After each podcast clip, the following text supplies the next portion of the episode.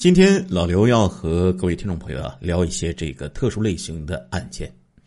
这些案件呢，它有主题，这个主题听起来呀十分的恐怖和瘆人呢。为什么呢？我出来之后你们知道了，这个主题呢叫做阴婚。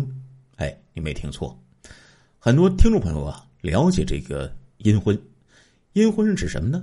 就是这个未婚男人或者单身男人死后啊，要找一位。已经死去的这个未婚女子，把这两个死人呢葬在一起，完成这个形式上的婚礼，就被称为阴婚，或者呢又叫做冥婚。为什么要配阴婚呢？其实啊，就是一个中华民族啊传下来的这些恶俗，也可以说是为了迷信。老刘呢在这里简单的给听众朋友介绍一下，相传呢。说这个配阴婚呢，是为了让死者呢像其他人一样生活的完美，所以呢说这个即便生前未能婚配，死后呢也能有这个配偶为伴。有的地方这些习俗还认为啊，如果家族这个祖坟中有孤坟，也就是没有配偶合葬的这个坟地，可能就会出现呢亡魂作怪的现象，使得呀家宅。不安，甚至啊，不利于后人的繁衍昌盛，所以呀，未婚者死了，不能让其一个人安葬。那没有买卖就没有杀害呀，这句话呀，在这个冥婚之中啊，也非常适用。所以呢，在有一些这个黑色的这个市场里呀，女尸啊是供不应求啊，在利益的驱动下。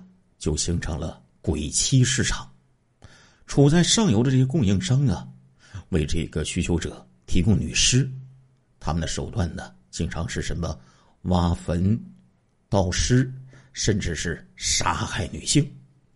这些下家啊，则是借助自己的人脉关系，搜集需求，通过一些专门说这个鬼媒的媒婆啊，联系有需求的家庭，就形成了一条啊。完整的历练了。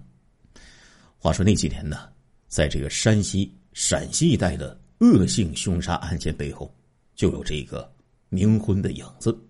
今天呢，老刘就和听众朋友聊一些啊关于这个冥婚背后的案件。话说，在二零零七年一月七号的早晨，山西省隰县城南乡这个张家村的后山梁，几棵枯树啊。在这个零下十度的寒风之中啊，瑟瑟发抖。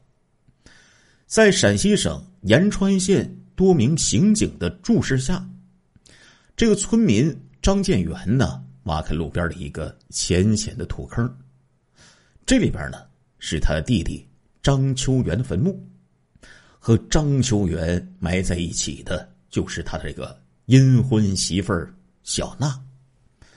去年十月十七号的时候，张建元呢花了三万五千块钱，就把这个小娜的尸体给买来了。当天呢，是他亲手的挖开了坟墓，把这个小娜的棺材呀放了进去。这样呢，就给他弟弟呀配了这个阴婚了。话说呢，这个今年一月六号，警察就找上门了，说告诉他呀，这小娜是死于谋杀的。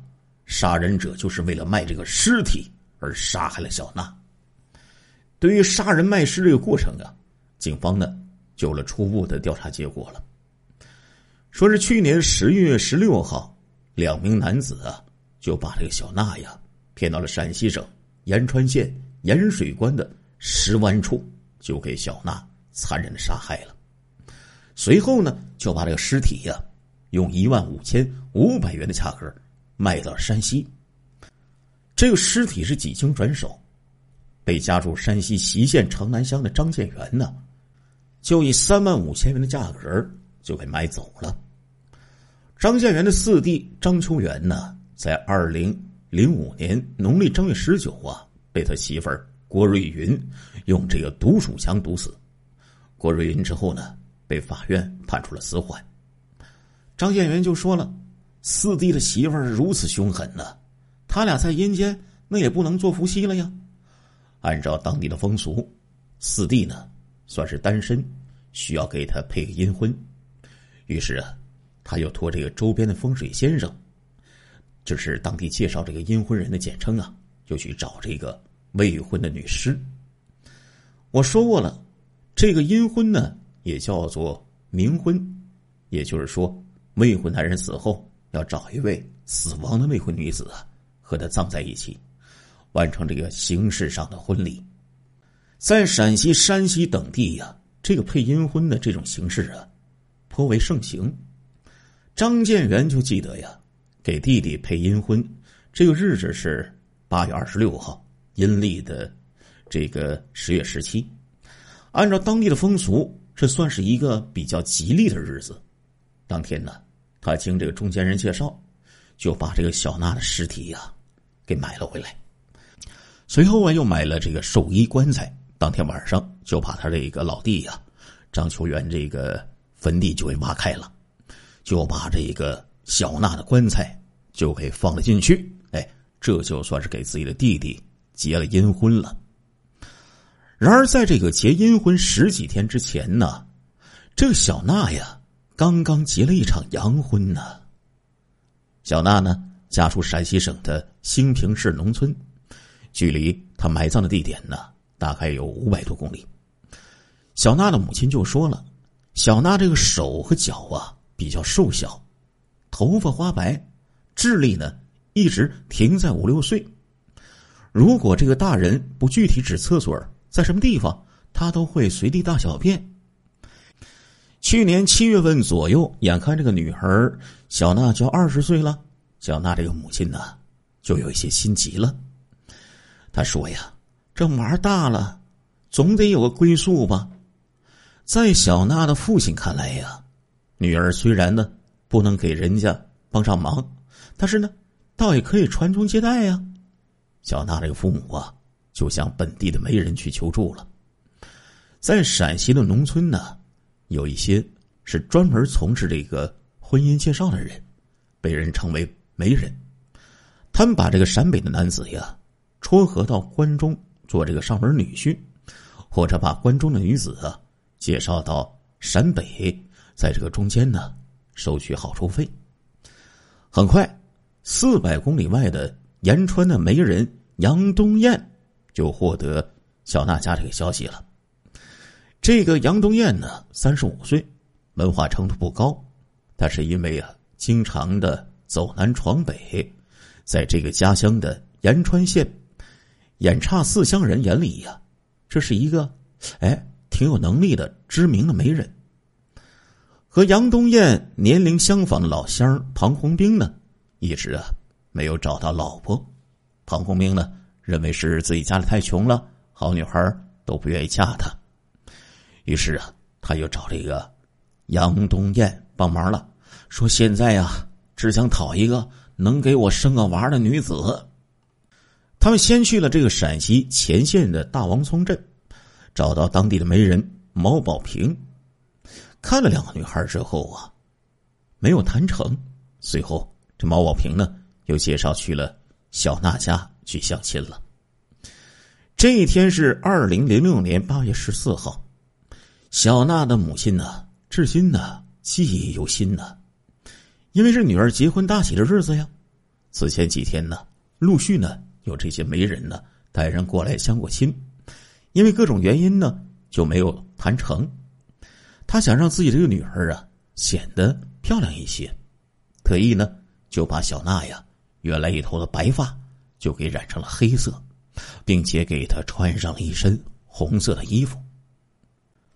庞红兵对这个小娜呀挺满意的，小娜的父母呢也觉得庞红兵这个人呢挺憨厚的，而且呢。还不嫌弃自己的女儿傻，于是啊，双方就同意了。按照当地的风俗，小娜的父母呢要了两千块钱的彩礼钱。庞红兵这个钱不够，杨东艳呢就全额的垫付了。哎，这个谈判的过程啊，出奇的顺利呀。谈了不到半个小时，就把这个小娜也带走了。庞红兵呢就把这个归结为。是媒人的功劳。他们离开的时候呢，还带上了小娜的户口本和身份证的复印件，准备呀去领结婚证用。离开之后，这个媒人毛宝平就说了：“说这门婚事中间呢，有好几个媒人帮忙了，要收好处费，一共是一万七千块钱，减去已经给小娜家的两千元的彩礼钱，还要给一万五千元。说这些钱呢，由杨东艳做担保，庞红兵不付，则由这个杨东艳呢来给付。八月十五号中秋节。”庞红兵呢，高高兴兴的带着小娜呀，就回到了延川的家中。杨东艳呢，就跟着一起回去啊，等收钱呢。可是啊，刚刚生活了一天，这庞红兵就感觉到这个小娜呀，傻的是出乎意料。这小娜呢，在家中是随地大小便，而且还乱扔东西，生活根本就不能自理，成了他的累赘。庞红兵就说了。为了能够结婚生子，一开始呢，他还是想留住小娜，决定先给她治病。十月八号是小娜的二十岁的生日，但是没有人知道。当天呢，庞红兵就带着小娜去这个延川的县妇幼保健医院去检查。庞红兵就说了，这个医院检查之后说小娜发育不好，不能确定是不是能生孩子，这就使得庞红兵改变了主意。他决定啊，退了这门亲事。出了医院，他就把这个小娜呀带到延川城边的河东旅社，就把这一个杨东艳给叫来了。庞洪明原本呢想给小娜家里打电话，可是这个杨东艳却说呀：“这个人是他介绍来的，把人交给他就行了。”杨东艳最初提出这个退婚呢，需要付给他四五千元路费。庞洪兵呢，最终呢付了两千五百块钱。退亲这个事儿啊，就使得杨东艳非常犯难了。杨东艳就向那警方交代，说上面那些媒人不同意退亲，让他找其他门路把小娜再给嫁出去，并且逼着呢还要中间的劳务费。为了这个信誉啊，他不得呀不付了一部分钱。无奈之下。杨东艳就把这个小娜呀寄居在这个河东旅社了，说好最长时间一个月，无论满不满一个月，都给这个店主啊一千元的报酬。杨东艳说，当时呢他算了算，已经支出的各种费用，只有以超过一万两千元的价格把这个小娜给嫁出去，才能有利可图。但是啊，他一直运气不好啊。没有办法出手。对于自己杀害小娜这个罪行，杨东艳最后抱怨说：“都是刘生海害了我。”警方资料记载，刘生海三十五岁，延川县盐水关镇人，暂住在河东旅社的附近，靠着拐卖妇女、介绍婚姻，就包括这个阴婚呢为生，也常常啊参与这个盗窃活动。延川县的公安局副局长刘世雄就说了：“十月十四号，刘生海来这个旅店呢闲逛，他看到这个店主呢正在照顾小娜，就问这个店主说：‘这个小姑娘一万块钱卖不卖？’店主就骗这个刘生海说不卖，说呀是他的一个亲戚的孩子。但是刘生海的问话呀，恰好呢就被旁边的这个。”杨冬梅给听见了，他一阵欣喜呀，莫非这刘生海有卖这个小娜的好出路？于是杨冬梅呢就找到这个刘生海呀，询问这个具体的情况。刘生海说：“说这个活人不好卖，价格又不高，但是死尸可就不一样了。”杨东艳呢，最初啊，他不相信死尸可以卖钱。决定啊，让这个刘生海呀带着他呢，先去考察一下这个市场。第二天，也就是十月十五号，刘生海租车呀，就带着杨东艳来到了山西省的西县，就见到了李龙生。据延川县公安局刑警大队大队长曹维强介绍，李龙生三十四岁，山西省隰县农村人，是个半文盲。之前呢，他靠这个卖炭为生。从去年月起呢，照看这个祁县人民医院的停尸房。李龙生就把这个印有姻亲介绍的名片到处散发，谁家需要配姻亲了，都可以拿着名片找他。一副女骨头啊，买的时候八千到一万，卖的时候要价呀三万五千块钱左右。刑警曹维强就说：“这个刘生海呀，谎称一个亲友的女孩马上就要病死了，问这个李龙生啊要不要？双方谈定这个价格呢是一万六千块钱。杨东艳这时候啊才相信了，原来这女尸真的可以卖钱呢，他就决定啊杀害小娜来卖尸体。刘生海和李龙生约定次日晚上交易。”交易的地点呢，定在这个盐水关的大桥，桥的一侧呢是陕西省延川县，另一侧呀则是这个山西省的永和县。刑警曹维强补充解释说：“其实呢，刘生海也是从李龙生那里呀生出了这个杀女卖骨的念头。此前呢，刘生海呀替一个朋友出售拐来的一个比较傻的这一个女孩子。”就请这个李龙生帮忙，但是没有卖出去。这个期间呢，李刘生海呀发现这个李龙生买卖女尸非常挣钱，于是啊就动了杀机了。但是呢，李龙生表态说，这个傻女子啊，在他这里呢待了很多天，杀人呢容易啊被发现，就拒绝接收了。刘生海呀这才放弃了邪念，那名女子啊。才保得了一条性命，然而这一条赚钱的途径啊，却给这个刘生海呀带来了很大的影响。刘生海和杨东艳为了不让这个尸体留下明显的外伤，想到了用这个硼砂的液体呀毒死小娜。这个硼砂的液体呀是农村一种用来杀虫的这个农药，他们把这个硼砂事先就涂抹在这面包上。然后把小娜呢骗到延川县盐水关的石湾处，就让他吃下了这个毒面包。当天晚上，李龙生呢早早就来到了这个盐水关大桥，催促刘生海赶紧送这个尸体过来。当时小娜还有呼吸呢，刘生海和杨东艳呢就把这小娜呀给掐死了。他们把小娜的尸体呀装在一只化纤袋子里，打车赶到了。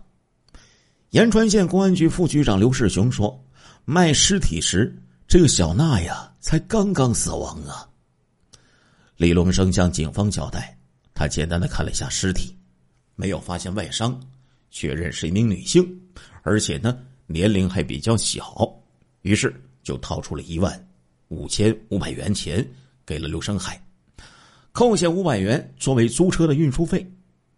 见到刘生海手上。有死者的身份证、户口本的复印件，也就没有多问这个尸体来源了。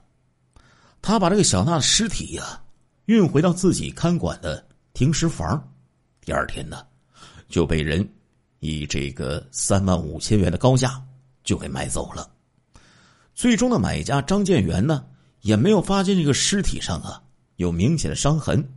只是在这个穿寿衣的时候呢，就发现这个女尸的喉结处有一条红印子，就问怎么回事啊？李龙生就说这是运输时候碰的。当时啊，李荣生说死者呢是从这个临汾来的，因为肝硬化死亡，家中很穷，母亲在这个医院里呀急等着用钱。张建元呢就没有怀疑这个尸体的来源了。卖完小娜的尸体之后，杨东艳就算了一笔账，除去给刘生海的四千五百块钱以及各项开支，还剩下九千元。在小娜的身上，他还赔了三千块钱呢。但是杨冬梅呀向警方交代，说这个小娜真的没法出手了，杀人卖尸已经是最好的途径了，这样做呢损失最小。此时啊，杨冬艳呢。已经认为呀，这是一条赚钱的好门道了。事后，杨东艳呢就去这个延川县河东旅社啊开了房间，就遇见了这个老朋友惠宝海，就把刚刚摸到的这条发财的门道啊，就告诉给了这个惠宝海。两个人商定，说以后在这个路上啊，留心这些傻女子，就是这些智障女孩然后把他们杀了卖骨。警方资料显示。这个惠宝海呀，是陕西省清涧县人，经常呢参与盗窃。不久之后啊，惠宝海呢也参与了一起呀杀人卖尸的案件，并且向警方做了供述，说去年十二月初的一天，杨东艳和惠宝海呢住在延安市东关的一个小旅馆，晚上呢想出去找小姐，就从这个旅店老板呢要了一个小姐电话。两个人来到这个小姐的家里，但是呢，双方呢没有谈妥这个价格。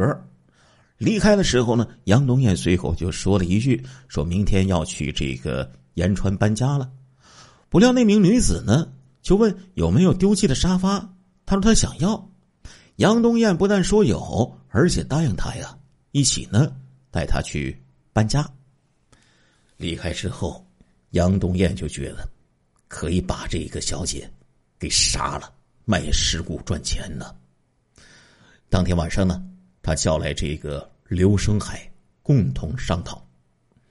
延川县的公安局副局长刘世雄说：“其实这一次的预谋过程非常简单，因为杨东艳等人呢有了上一次的作案的经历，哎，两个人已经是心领神会了呀。”汇报海称啊，第二天他们就把这个小姐呀带到了一个破窑洞里。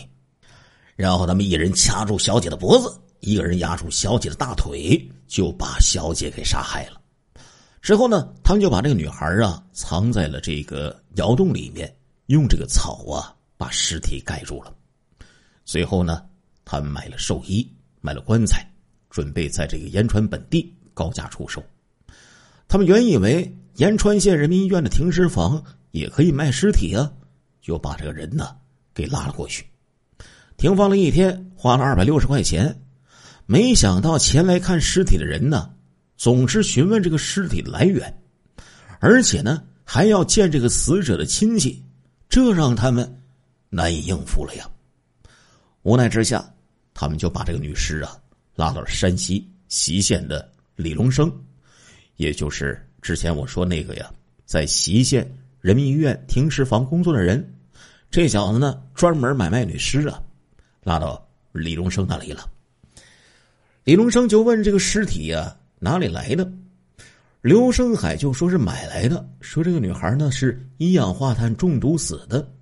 由于这个尸体呀已经有些腐败了，李荣生呢只给了八千块钱。惠宝海和杨东艳呢各分了一千五百块钱，其余的呢归刘生海所有了，并且支付了寿衣、棺材。运输费等费用。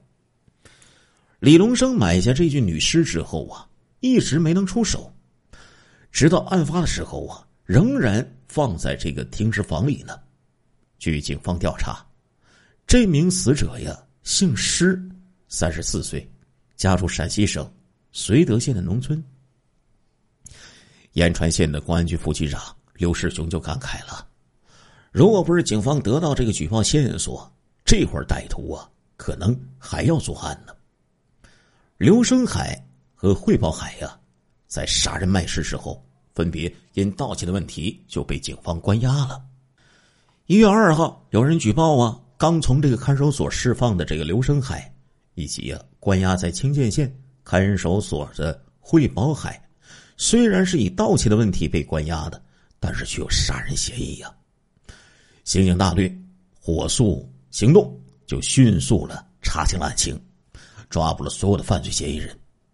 杨东艳落网之后还叫嚣呢，说我是为了挣钱，这钱来的快呀！要不是失手的早，我还打算再做几件呢。小娜的父母得知女儿死亡的消息呀，赶到了延川县的公安局，但是呢，他们并没有去山西隰县呢运回女儿的尸骨。小娜的父亲。就对这个记者说呀：“作为父母啊，他们非常内疚，当时给这小孩结婚太草率了。至于这尸骨运回去也没什么意义了，说运回去还是会给人配阴婚呢。但是他们希望啊，警方能够严惩凶手。”死者施女士的丈夫石先生获知这件事之后啊，火速的从绥德县老家带着棺材呀前来认尸了。石先生就说了，妻子已经死了，追求其生前的事情已经是毫无意义了。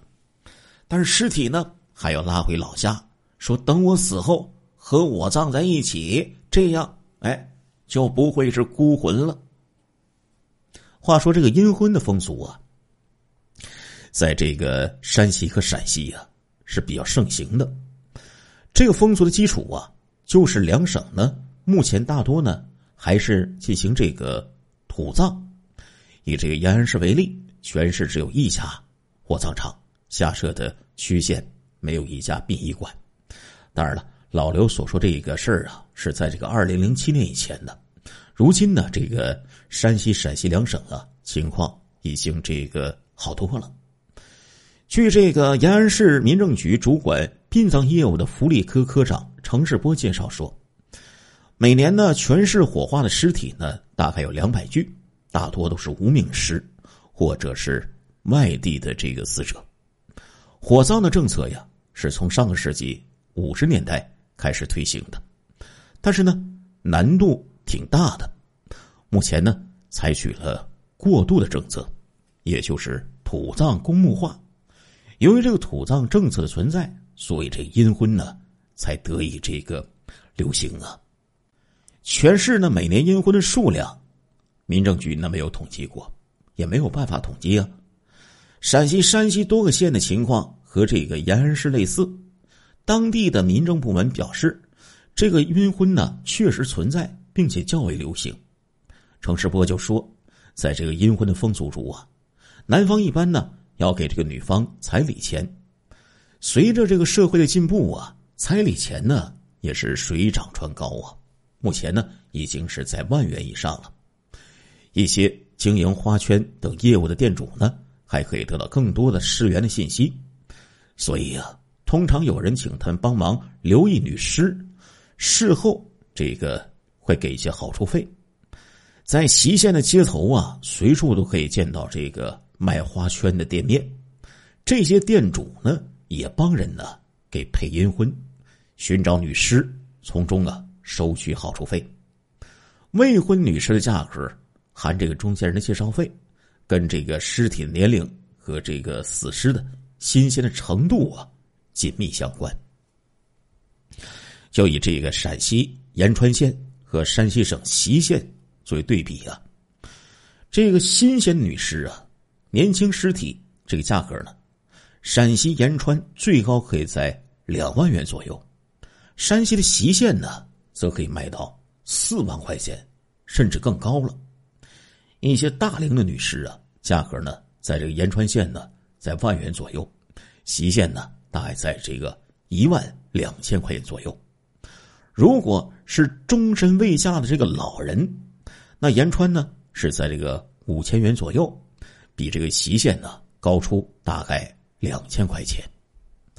如果尸体已经腐败，价格呢就相应的较低了。山西的临汾市、陕西延安市的情况，价格呢大致相当。总体来看呢，山西的女士的价格啊高于陕西。陕西和山西这个阴婚的程序呀也是有所差别。在这个陕西呀，结成姻亲的过程啊。比较复杂繁琐，与这个正式结婚相仿。男方的家属呢，需要走访女方，了解这个女方啊是否真正未婚，因何原因死亡。在合葬当日，还需要摆酒席。之后啊，两家可以像这个亲戚一样进行往来。而在山西，虽然也有和陕西一样按这个程序结阴婚的人家，但是大多数人家呀。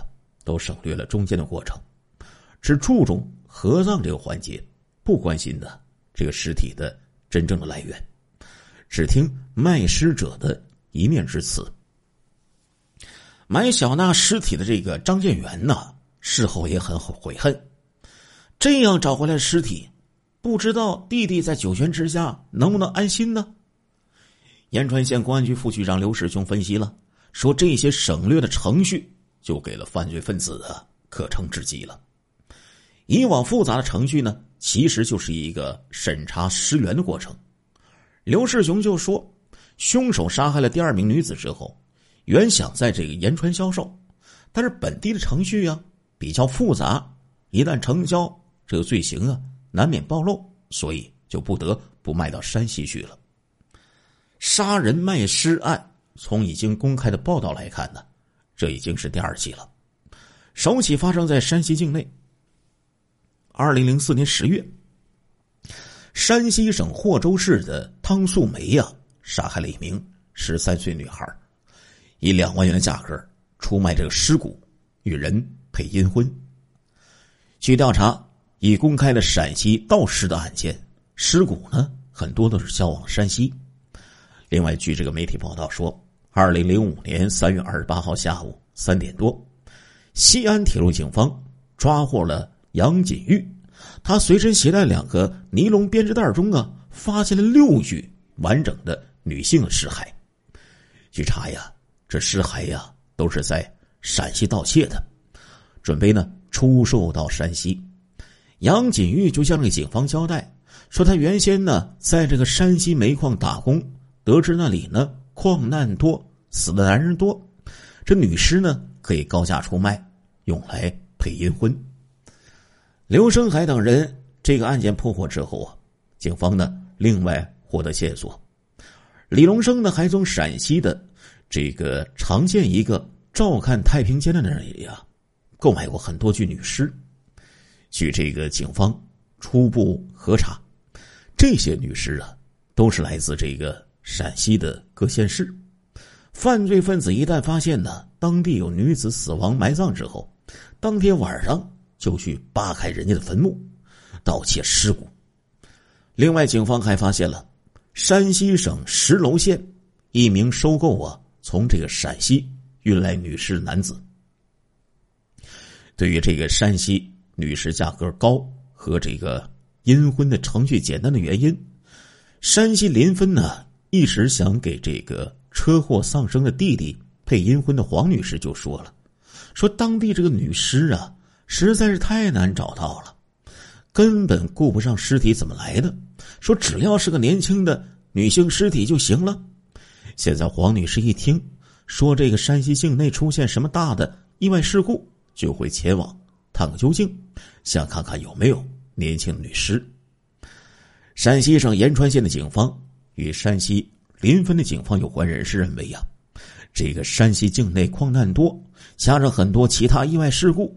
这个男子的死亡数目大，就使得呀，这个女尸就更为紧俏了。话说，这个王勇啊，是山西临汾市洪洞县某医院的员工，在他的眼中啊，将女尸给火化，那可是最大的浪费了。事实上呢，在这个医院的太平间里呀，有不少女尸，尤其呀，是有这个年轻的女尸。一旦听说，有年轻女孩病危了，立刻是八方涌动啊，就会引来好多好多这个丧子的家庭来进行争抢。他们到来如此之快，以至于呀，当这个激烈的价格战尘埃落定的时候，女孩往往还没有离世呢。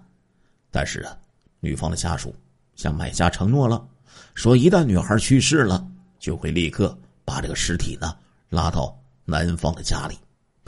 男方家属在得到承诺之后，会心满意足的回到家中，等待女孩去世的消息。这个呀，就是山西当地农村冥婚现象的一个真实介绍。如果有未婚男子不幸去世，父母呢会为这个儿子呀寻找门当户对的未婚女尸，将两具尸骨啊合葬在一起，就算是两个人在阴间呢结为夫妻了。双方父母呢，也从这个买家和卖家的关系就转变为亲家了。话说呀，那一年清明节前，胡青花为已经去世三年的儿子举办了冥婚，虽然这个女尸的价格高达十八万元，但是胡青花却心满意足。为什么呢？因为这个女孩照片他看过，说长得很漂亮，和我儿子同岁，两个人特别般配。热热闹闹的举办了一桌酒席之后啊，男孩那个尸骨啊，被家人重新给挖掘了出来，然后为冥界男女双方牵线搭桥的媒人，用这个米和面呢，就把男孩尸骨的眼睛、耳朵、鼻子和口啊。给塞满了。根据这个习俗，若不塞满的话，对后代不好。之后就将这个男孩的尸骨和女孩的遗体呀合葬在男方家的祖坟之中。仪式完成之后，双方家属之间的感情也拉近了很多。说这个儿女埋在一起的，这才是真亲戚呀。胡青花为儿子办冥婚的消息是不胫而走啊，当地不少人。是羡慕嫉妒恨呢，因为按照市场行情，如此高质量女尸那是可遇而不可求的呀，根本不是区区十八万元就可以买到的。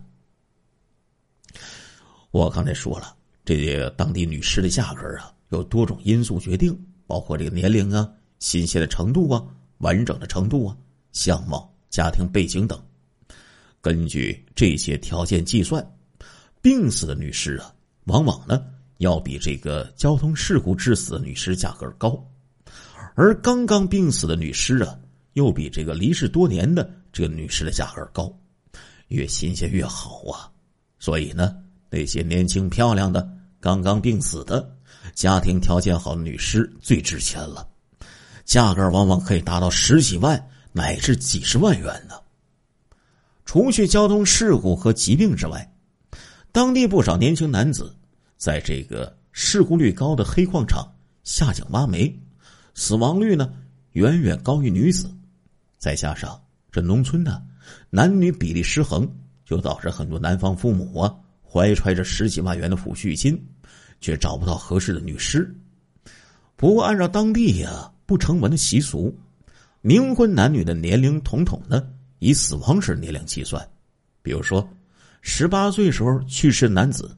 十年之后啊，仍然是以十八岁年龄去说媒，所以即便呢暂时买不到或者呢买不起，哎，家人呢也等得起。在这种情况下，自然有无数双眼睛紧紧盯着医院呢。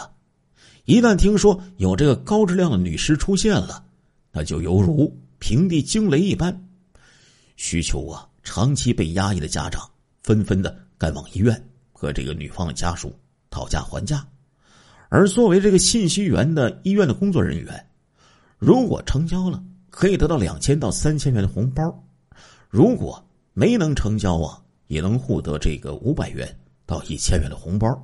希望下次还能获得关照啊。这个冥婚呢，对女孩所谓的好处是显而易见的。为什么呢？根据这个习俗啊，未婚女子啊。是不能埋入祖坟的，说这样呢会激怒祖先，所以只能在这个田埂上放着，等配好冥婚呢再葬入男方的祖坟。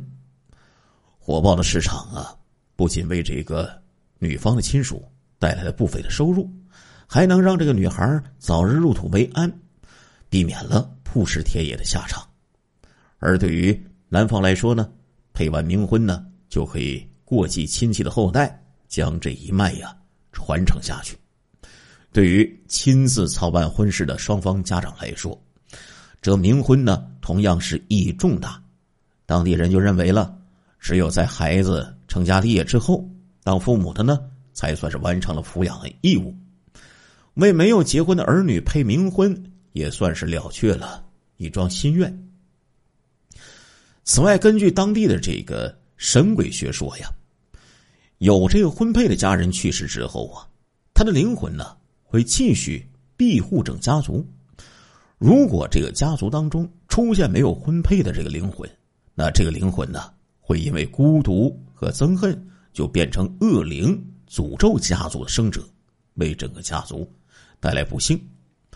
实际上呢，不仅是这个山西省的洪洞县，在广东省和江浙部分地区也存在着冥婚的现象。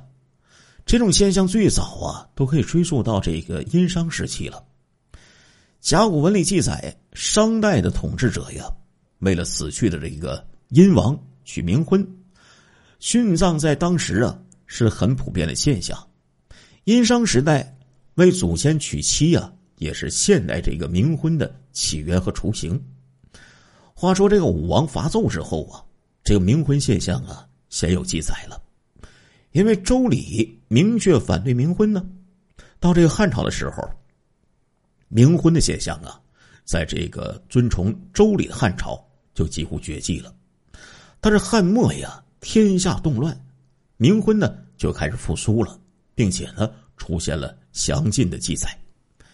其中最著名的故事就是曹操赶上幼子曹冲之死，就向这个甄氏王女提亲。到了隋唐时期，佛教开始盛行了，人普遍就相信呢。极乐世界，这个冥婚呢，也就跟着这一个兴盛起来了。比如说呀，这个唐中宗不仅为自己的弟弟举办了冥婚，还为这个韦皇后的两个弟弟配了冥婚。冥婚呢，也不再局限于权贵家庭，民间那些家庭比较富裕的人呢，也开始为子女配冥婚了。宋代之后啊，这个冥婚的继续发展，就真正的形成了一个市场了。专门从事冥婚媒人的鬼媒人这个职业就开始出现了。这些媒人呢，每年呢往返于各村之间，搜集未婚死亡男女的信息。说媒成功之后，就向两家呀收取钱财锦缎，赖以生存。清朝这个史料记载说，当时这个冥婚的习俗啊，昌盛地区就是以山西为首，直到现在呀。这个冥婚的习俗啊，在山西省部分地区仍然盛行。那现在这个青年男女不正常死亡率已经大大降低了，这类专事冥婚的媒人呢，也开始两栖发展了，既做这个阳婚，也做这个冥婚。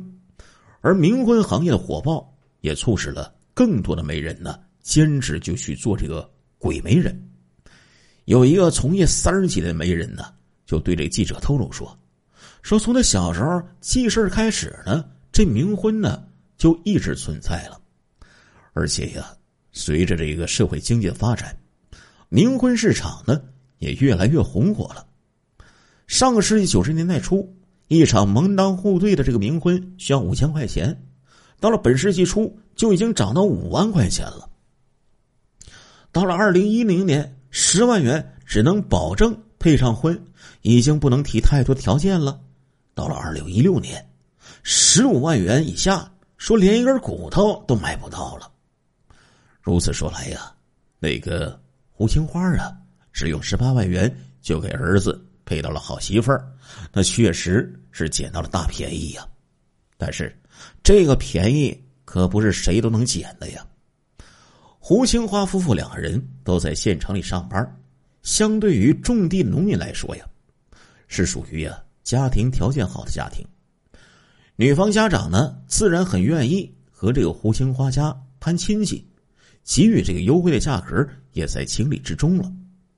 这反映出当地冥婚的一个现象：这家里越是有钱，这冥婚这个配的钱呢反而越少；家里越没钱，越是要大出血呀。根据这个国家统计局的数据显示啊。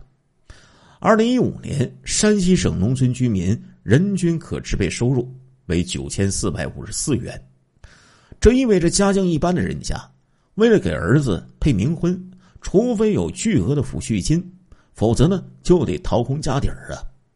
家里有两个儿子的人家更为艰难了，既要为活着的儿子娶妻送彩礼，还要为死去的儿子去配冥婚，只能四处借钱，家里呀。是一贫如洗呀。那些有刚需的家庭，但又特别困难的家庭该怎么办呢？这个问题呀，不仅困扰着配不起冥婚的家庭，同样也给像胡青花那样的小康家庭带来了无尽的烦恼。给儿子办完冥婚，胡青花终于了却了一桩心愿，但是呢，也给他带来了新的压力。此后啊，他每天呢都要到这个儿子的坟前去巡视，担心这个儿媳妇儿被别人给挖走。此前有这个媒体就报道过，说这个洪洞县呢，当地在过去三年的时间里被盗了二十七具女尸啊。胡青花平时不看新闻，但是呢，他向这个记者强调说，盗尸行为在当地非常猖獗，远超新闻中报道的这个数字。谁家的姑娘去世，如果没人看着，这尸体呀肯定会被人盗走。说近年来呢，是从来都没有例外呀。围绕女孩尸骨的保卫战呢，从这个女孩病危那一刻就已经开始了。女方家属呢？根本就不信任医院里的人，必须呀，二十四小时，这个一直看着，才能确保万一女孩离世，尸体啊不会莫名其妙的就没了。女孩一旦去世，这家属呢就立刻会把这个尸体接走，按照习俗呢，应该是放到自家的田埂上，但是这个猖獗的盗尸啊，就迫使家人呢把这个尸体呀放在。房间周围肉眼可见的地方，在和这个男方合葬前呢，一样需要二十四小时全程看护。好在不用几天，这女孩啊就会被许配走了。那办完冥婚，轮到这个男方家属开始担心女孩的尸体了。现有的这个墓穴呢，已经不是用这个砖砌了，而是先挖很深的坑，然后用这个水泥啊给浇筑起来。哎，这样啊，非常坚固。光建这样一个坟墓啊，就得花费数千元。男方亲属呢，就这样啊，还得隔三差五的过来巡视，非常累心呢。据这个当地人回忆呀，盗尸的现象，说从他很小的时候就有了。那时候啊，有不少从外地来这个洪洞打工的人，有煤矿工，有木匠，他们的家乡啊。并没有冥婚的习俗，到了这个洪洞县之后啊，有一些人就发现了这个商机了。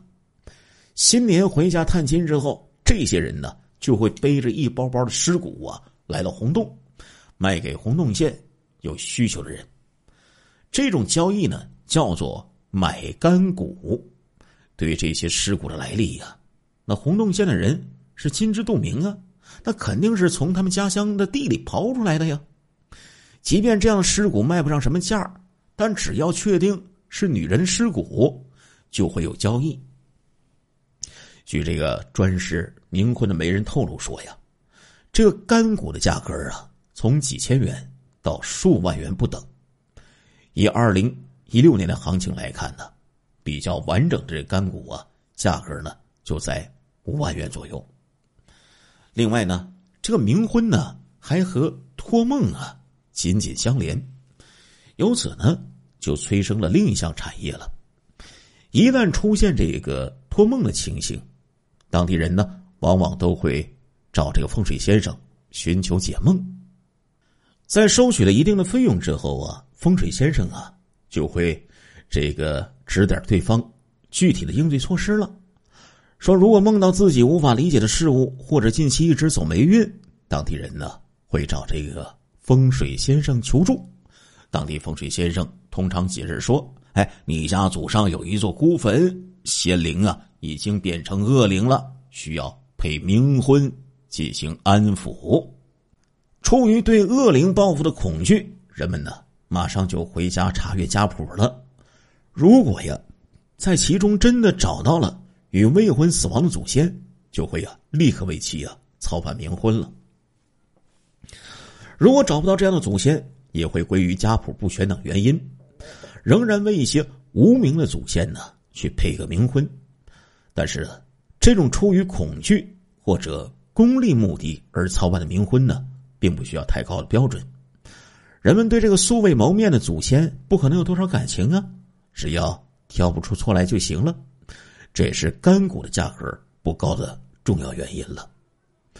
父母为儿女配婚呢？才是这个冥婚的主流的市场，下决心为儿子办冥婚的人，绝对不会因为钱而让儿子凑合的。